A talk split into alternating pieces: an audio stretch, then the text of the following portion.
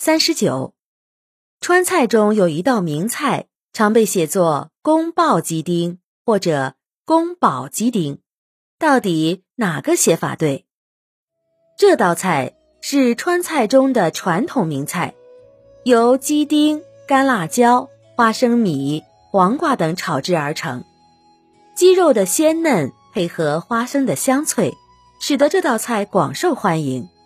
在欧美地区，宫保鸡丁也很流行，几乎成了中国菜的代名词。有些菜单上把这道菜写成宫爆鸡丁，是有人认为烹制它的方法是爆炒，其实这是一种误解。要说清楚这道菜的名字的写法，还得从宫保鸡丁的来历说起。炒鸡丁在清朝算是个流行菜。清朝记录皇宫御膳菜肴的《御膳单》就记载有一道菜叫一品山鸡丁炒酱瓜，就是用野鸡肉切成鸡丁炒酱黄瓜。清代著名才子袁枚喜好烹饪，写有《随园食单》，里面也记载用鸡丁炒荸荠和笋丁。一般认为这道菜是由清朝四川总督丁宝桢所创。丁宝桢是贵州人，经过刻苦读书，考中了进士，担任过山东巡抚。因为在任时为民排忧解难，受到朝廷赏识，升迁为四川总督。丁宝桢为官刚正不阿，在山东做官时，曾经不惧权贵，诛杀了私自出宫耀武扬威的慈禧宠幸的大太监安德海，当时人都称他丁青天。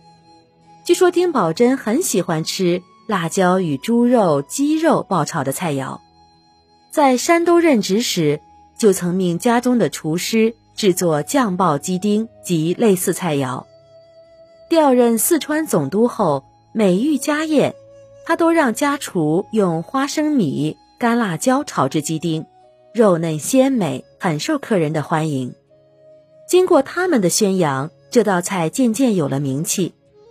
丁宝桢死后，被朝廷封为太子太保，也就是公保，后人照此便尊称他为丁公保。正是由于这个原因，由他制作的这道炒鸡丁也被称为宫保鸡丁。这道菜也从丁家的私房菜逐渐推广到民间。取名宫保鸡丁是为了表示对这位丁大人的纪念。但是时过境迁。很多人已不知“宫保”是什么意思，就想当然的把“宫保鸡丁”写成了“宫爆鸡丁”。虽一字之差，但是古人纪念丁宝桢的初衷却消失了。您刚才收听的是《衣食住行：中华文化十万个为什么》，同名图书由中华书局出版，演播八只猫。